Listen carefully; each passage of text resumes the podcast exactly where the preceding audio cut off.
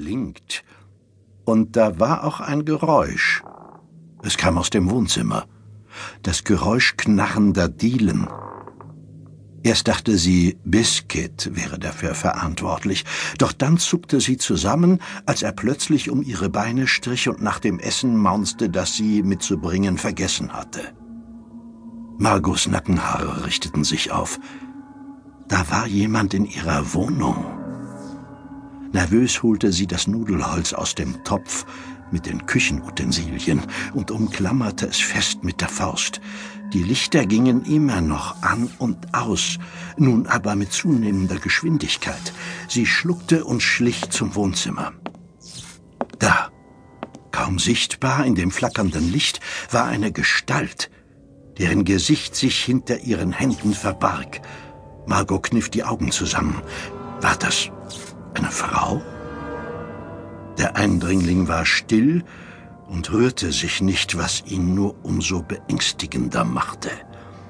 Margot hob das Nudelholz hoch wie eine Keule. Falls Charles Horton Sie geschickt hat, können Sie ihm von mir ausrichten, dass seine Einschüchterungstaktik nicht funktioniert. Ich gebe nicht auf. Die Gestalt reagierte nicht. Dann flackerten die Lichter erneut und Margot schrie. Aus der Küche hallte das schrille Pfeifen des Kessels durch die nun leere Wohnung.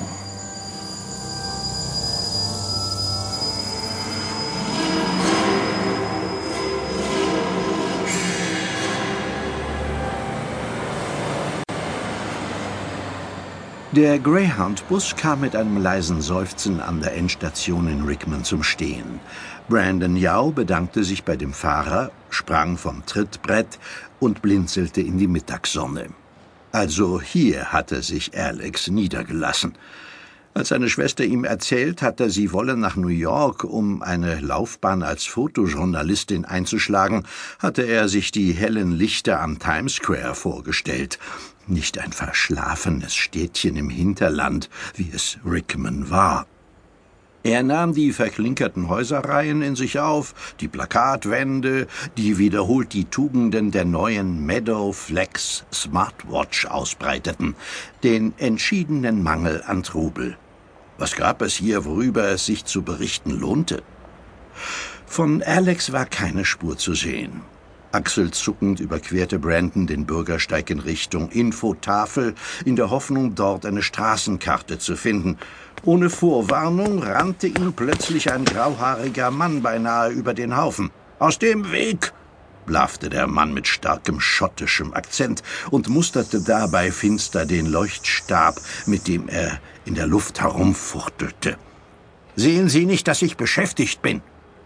Brandon wich nicht von der Stelle. Hey, Sie können nicht einfach andere Leute aus dem Weg rempeln.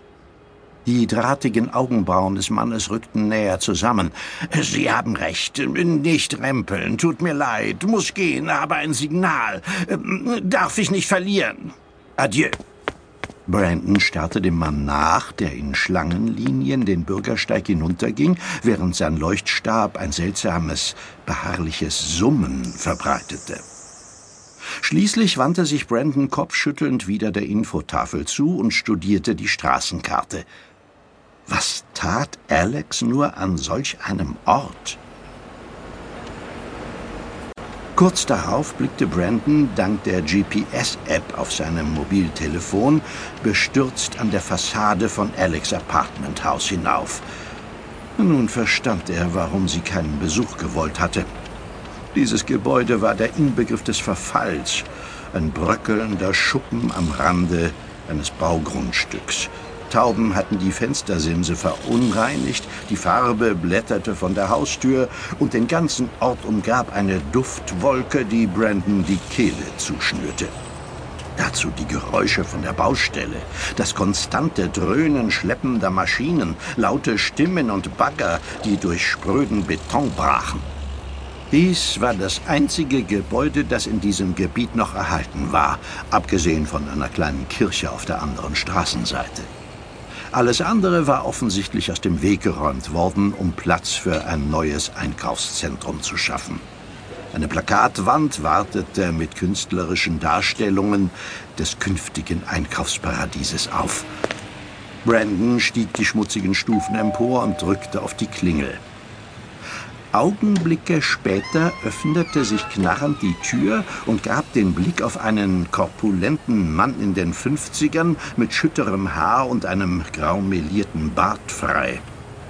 Er trug ein Hawaii-Hemd, das ihm zwei Nummern zu klein war, und eine fleckige Cargohose. Sie sollten lieber reinkommen.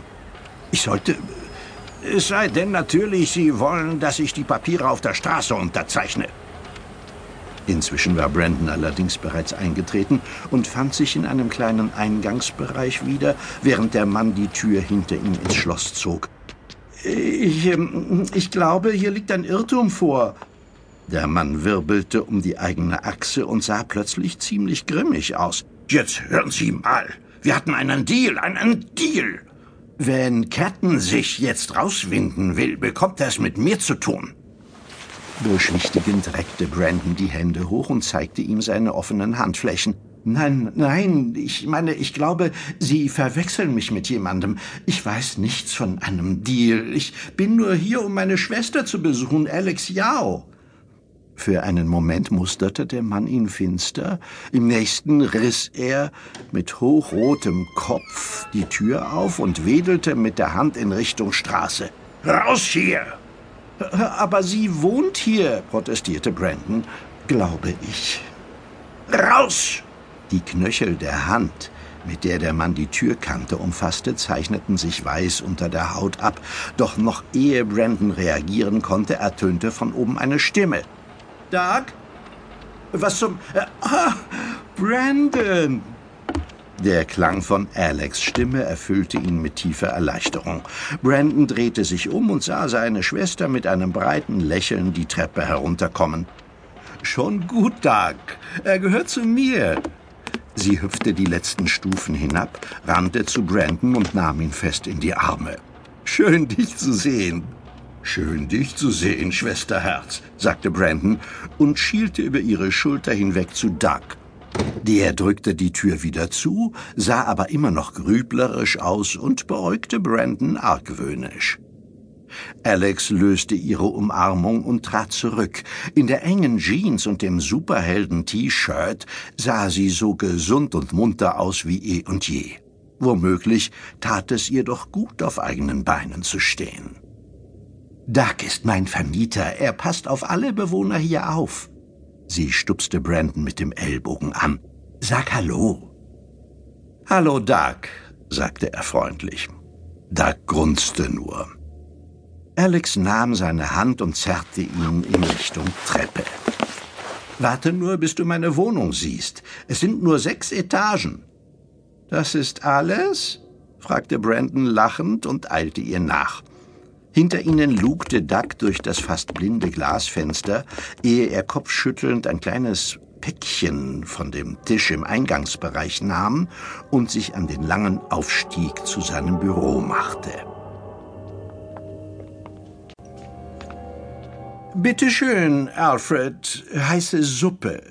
Sei vorsichtig, damit du dich nicht verbrühst. Jane McCormick reichte dem blassen, unrasierten Mann einen dampfenden Teller Suppe.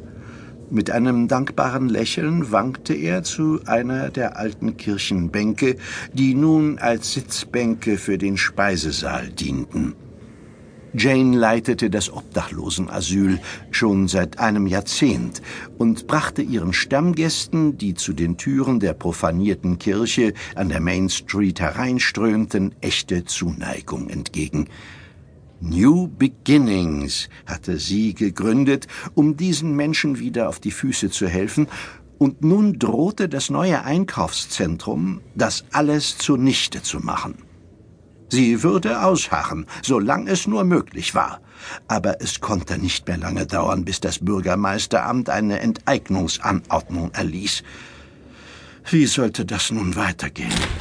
Die Türen schwangen auf und ein großer Mann in einem purpurnen Anzug kam herein und wedelte mit einer Taschenlampe in der Luft herum. Sichtlich verwirrt schaute er sich um, schlug die Taschenlampe in die Handfläche und hielt sie dann an sein Ohr. ehe sich ihre Blicke über die Suppe hinweg trafen.